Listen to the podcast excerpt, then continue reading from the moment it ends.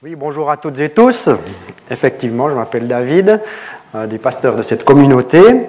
Et puis, ce matin, c'est moi qui vais ouvrir la parole, la parole de Dieu, qui s'appelle aussi la Bible, parce qu'elle nous inspire dans euh, ce que nous faisons, et puis nous croyons qu'elle est aussi notre guide pour nous tous les jours, pour savoir comment agir et comment bien agir. Ce matin, on est là pour accueillir la vie. Donc s'il y a des cris d'enfants et autres, euh, ne vous inquiétez pas, c'est normal. Ça fait partie de notre euh, philosophie d'Église aussi, de pouvoir accueillir la vie, cette vie qui nous est donnée. Et ce matin, dans des cultes qu'on appelle de présentation d'enfants, c'est un moment particulier pour dire notre reconnaissance, car cette vie, elle ne vient pas de nous, elle nous est justement donnée. Je ne sais pas si vous voyez la photo derrière moi, j'aime bien ces photos où il y a une forme d'émerveillement de cette vie qui nous est donnée, de cette vie qui va dans tous les sens, qui parfois fait quelques bêtises en jouant avec les jets ou en se mouillant, et puis ça peut énerver des parents. Mais pour nous, ce matin, on veut célébrer cette vie qui est là.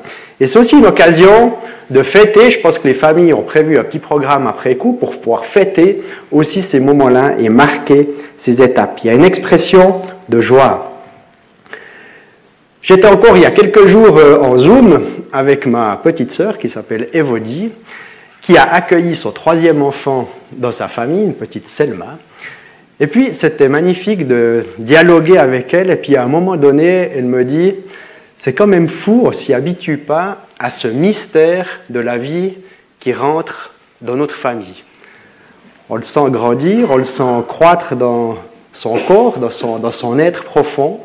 Et tout à coup, cet être vivant, il est là, il crie, il pleure, il est calme, il dort beaucoup, mais tout en moi, elle me disait, est émerveillé par ce qui se passe à ce moment-là. C'est la quatorzième fois que je deviens oncle avec cette petite Selma. J'ai commencé il y a 18 ans, ça continue toujours aujourd'hui. Et je trouve ça absolument magnifique de voir toujours cet émerveillement parce que chaque enfant est unique. Et puis c'est aussi ce qu'on veut célébrer aujourd'hui, chaque enfant est unique. Donc on veut vraiment reconnaître ce mystère de la vie et ça fait bien, ça fait du bien pour nous croyants d'être aussi placés devant des mystères positifs. Souvent quand on parle de mystère dans la foi chrétienne, c'est toutes les choses qu'on ne comprend pas, puis il y a une petite connotation négative. Là, on est face à un mystère qui est clairement positif, que l'on peut voir, qui est concret. Cette vie qui nous est donnée. Et puis pour moi, c'est aussi un moment un peu particulier ce matin parce que trois des quatre familles qui sont là, j'ai pu préparer leur mariage avec eux. Or, certains, il y a déjà un petit moment, d'autres de manière plus récente. Et là aussi, pour moi, il y a une forme de mystère de la vie parce que on prépare, on apprend à se connaître, on se donne plein de bons conseils, surtout ceux du pasteur. On se dit qu'on va construire quelque chose. Et là, ce matin, c'est aussi un moment particulier d'être avec vous pour trois de ces familles-là. C'est un mystère qui peut aussi être douloureux lorsque la vie ne semble pas possible, quand elle ne semble ne pas se dessiner ou voir lorsqu'elle est enlevée. Et là, on est face à un mystère douloureux de la vie qui ne se donne pas, qui ne vient pas. Et pourtant, on décide consciemment de continuer de rendre grâce, de reconnaître que cette grâce qui est là, c'est-à-dire un don, qui est là de pouvoir fonder une famille, de l'ouvrir à un ou plusieurs enfants, et puis à l'instar du mariage, d'accueillir ces enfants pour le meilleur et pour le pire dans ce qu'ils vont devenir. Et un texte le dit de manière magnifique, on a pu le, le méditer ensemble avec les parents mardi soir. C'est un texte qui se trouve dans la première partie de la Bible qu'on appelle l'Ancien Testament. Et puis c'est un texte qui dit cet émerveillement de la vie sous forme d'une poésie magnifique que j'ai fait exprès de ne pas vous mettre derrière sur l'écran pour que nous puissions l'accueillir ce texte de tout notre cœur, de toute notre écoute, et si possible, qu'il puisse vous rejoindre. Seigneur, tu regardes jusqu'au fond de mon cœur et tu sais tout de moi. Tu sais si je m'assieds ou si je me lève. Longtemps d'avance, tu connais mes pensées. Tu sais si je suis dehors ou si je suis chez moi.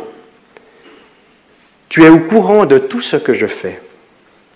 La parole n'est pas encore arrivée à mes lèvres que déjà tu sais tout ce que je vais dire. Tu es derrière moi, tu es devant moi aussi, et tu poses ta main sur moi. Une connaissance aussi prodigieuse me dépasse. Elle est trop élevée pour que je puisse la comprendre. Ou aller loin de toi, ou fuir loin de ta présence? Si je monte dans les cieux, tu es là. Si je me couche parmi les morts, t'y voici. Si j'emprunte les ailes de l'aurore pour m'établir même au-delà des mers, là aussi, ta main me guide, ta main droite me saisit. Si je dis que l'obscurité m'engloutisse, qu'autour de moi le jour se fasse nuit, pour toi, même l'obscurité n'est pas obscure. La nuit est claire comme le jour, les ténèbres sont comme la lumière. C'est toi qui as créé ma conscience, qui m'a tissé dans le ventre de ma mère. Et je te loue d'avoir fait de moi une aussi grande merveille. Ce que tu réalises est prodigieux, je le reconnais bien. Mon corps n'avait pas de secret pour toi quand tu me façonnais en cachette, quand tu me tissais dans le ventre de ma mère. Quand j'étais encore informe, déjà tu me voyais. Dans ton livre, tu avais déjà noté toutes les journées que tu prévoyais pour moi, sans qu'aucune d'elles pourtant n'ait jamais existé. Qu'il m'est difficile de saisir tes pensées, ô mon Dieu. Quel effort pour en considérer la somme. Si je voulais les compter, il y en aurait plus que les grains de sable au bord de la mer. Et même si j'arrivais par hasard au bout de mon calcul, je n'aurais pas fini de te comprendre. Mon Dieu, si tu tuais les méchants, si tu chassais loin de moi ces meurtriers, ils parlent de toi pour comploter, ils prononcent ton nom pour mentir. Seigneur, je déteste les personnes qui te détestent. J'ai du découp pour ceux qui s'opposent à toi. Oui, je les déteste totalement, ils sont pour moi des ennemis personnels. Mon Dieu, regarde jusqu'au fond de mon cœur et connais tout de moi. Mets-moi à l'épreuve, reconnais mes préoccupations profondes. Vois bien que je n'ai pas adoré de faux dieux et conduis-moi sur le chemin de l'éternité. Amen. J'aime bien ce psaume parce que il ose mettre des mots sur ce mystère de la vie, sur cet émerveillement qui est là. Et puis pour euh, un peu me compliquer la tâche, j'ai même choisi la partie un peu plus difficile de ce psaume, qui met aussi des mots sur nos phases d'ombre, sur nos éléments qui sont peut-être moins glorieux, mais qui sont pourtant bien présents en nous. Et là aussi, le psalmiste met des mots sur ces réalités-là. Il n'est pas en train d'enjoliver systématiquement les choses, mais il met des mots sur tout ce que nous pouvons vivre. Et il finit en disant, Mon Dieu regarde jusqu'au fond de mon cœur et connaît tout de moi, pour pouvoir vivre cet attachement à lui, cet attachement que nous désirons. Et ce matin, nous voulons vraiment demander la bénédiction, c'est-à-dire le fait de dire du bien de ce Dieu-là, ce Dieu de la vie, sur les enfants qui seront présentés. C'est aussi simple que cela. On va simplement demander une grâce particulière pour tous les enfants qui seront présentés ce matin. Et c'est une direction qui est clairement donnée, celle de la vie. Que Dieu dise du bien de cet enfant qui nous est confié, à sa famille d'abord, et aussi d'une certaine manière à notre communauté. Pour un temps, ils nous sont confiés, pour un espace. Et ce qui va advenir d'eux, et nous devons l'admettre, reste aussi d'une certaine manière un mystère. Et pour vivre ce, ce temps, cet espace qui nous est confié avec nous, je vous invite à écouter un deuxième texte que l'on trouve là dans la deuxième partie de la Bible, le Nouveau Testament. Un texte qui dit que, en tant que communauté, en tant qu'Église, nous sommes appelés à faire corps. À faire corps indépendamment des circonstances, qu'elles soient joyeuses, qu'elles soient plus tristes, l'Église a vocation et a mission de faire corps. Parce qu'il nous est dit, le Christ est semblable à un corps qui se compose de plusieurs parties. Toutes ces parties, bien que nombreuses, forment un seul corps. Et nous tous, Juifs ou grecs, esclaves ou personnes libres, nous avons été baptisés pour former un seul corps par le même Esprit Saint, et nous avons tous bu de ce seul Esprit. Alors on est conscient que pour nous, Église, en tant qu'être humain imparfait, la barre est placée assez haut quand on dit qu'on va faire corps en toutes circonstances. On en est conscient. On ne peut pas dire vraiment qu'on l'assume parce qu'on sera imparfait, mais par contre on a envie de continuer à regarder dans cette direction-là, de faire corps indépendamment des circonstances, et que ce faire corps puisse se manifester par des gestes, des attitudes toutes concrètes dans nos vies d'église, dans nos vies de parents, dans nos vies de grands-parents, de qui que nous soyons finalement. Accompagner les parents et les enfants avec une priorité sur leur croissance spirituelle et la transmission de la foi, ce n'est pas le seul mandat de l'Église, parce que la vie va beaucoup plus loin que ce mandat-là. Pourtant, il est un peu au cœur de ce que nous faisons et on a dit tout à l'heure que les personnes pouvaient rejoindre les différents groupes qui sont là. C'est quelque chose qu'on fait souvent le dimanche matin, c'est quelque chose qu'on fait souvent à d'autres moments. Mais il y a vraiment un engagement de notre communauté à prier, à apprendre à connaître ses enfants et aussi, d'une certaine manière, à donner envie d'aimer ce Dieu que nous aimons déjà. Et cet engagement nous permet de rappeler la place des enfants dans notre communauté, de lui dire que ces enfants sont les bienvenus et que nous les aimons de tout notre cœur. L'Église joue un rôle déterminant pour faciliter le chemin qui mène au Christ, mais elle peut aussi parfois, comme les disciples qui ont empêché les enfants de venir à lui, dresser des obstacles sur ce chemin. Alors, en toute humilité, on est conscient de cela et on a envie d'aller dans cette direction, de faciliter le chemin qui mène au Christ. Et finalement, dans un troisième temps, un moment de présentation d'enfants, c'est un moment aussi d'engagement pour les parents qui, par ce geste public, ils ne sont pas en train de le faire tout seuls chez eux, mais devant une foule nombreuse ici réunie ce matin, de s'engager aussi à enseigner et à faire connaître le Seigneur à leurs enfants. Et pour ce faire, je prends appui sur un texte qui est extrêmement connu parmi euh, les Juifs, un texte qui nous vient de l'Ancien Testament, et qu'on reprend aussi nous en tant que chrétiens pour dire notre attachement et notre responsabilité de transmettre la foi. Ce texte, on le trouve dans un livre qui s'appelle le Deutéronome, qui s'appelle le chemin Israël, ça veut dire simplement écoute, peuple d'Israël. Écoute Israël, le Seigneur notre Dieu est le seul Seigneur. Tu aimeras le Seigneur ton Dieu de tout ton cœur, de tout ton être et de toute ta force. Les paroles que je te donne aujourd'hui demeureront sur ton cœur. Ces paroles, tu les répéteras à tes enfants. Tu en parleras quand tu seras assis chez toi ou quand tu seras en route, quand tu te coucheras ou quand tu te lèveras. Ces paroles, tu les attacheras sur ton bras et sur ton front. Tu les écriras sur les montants de portes de ta maison et sur les portes de tes villes. Comme nous pouvons le voir, la responsabilité des parents est assez évidente. Tu répéteras à tes enfants, quand tu seras assis chez toi, quand tu seras en route, quand tu te coucheras, quand tu te lèveras, un peu tout le temps, quoi.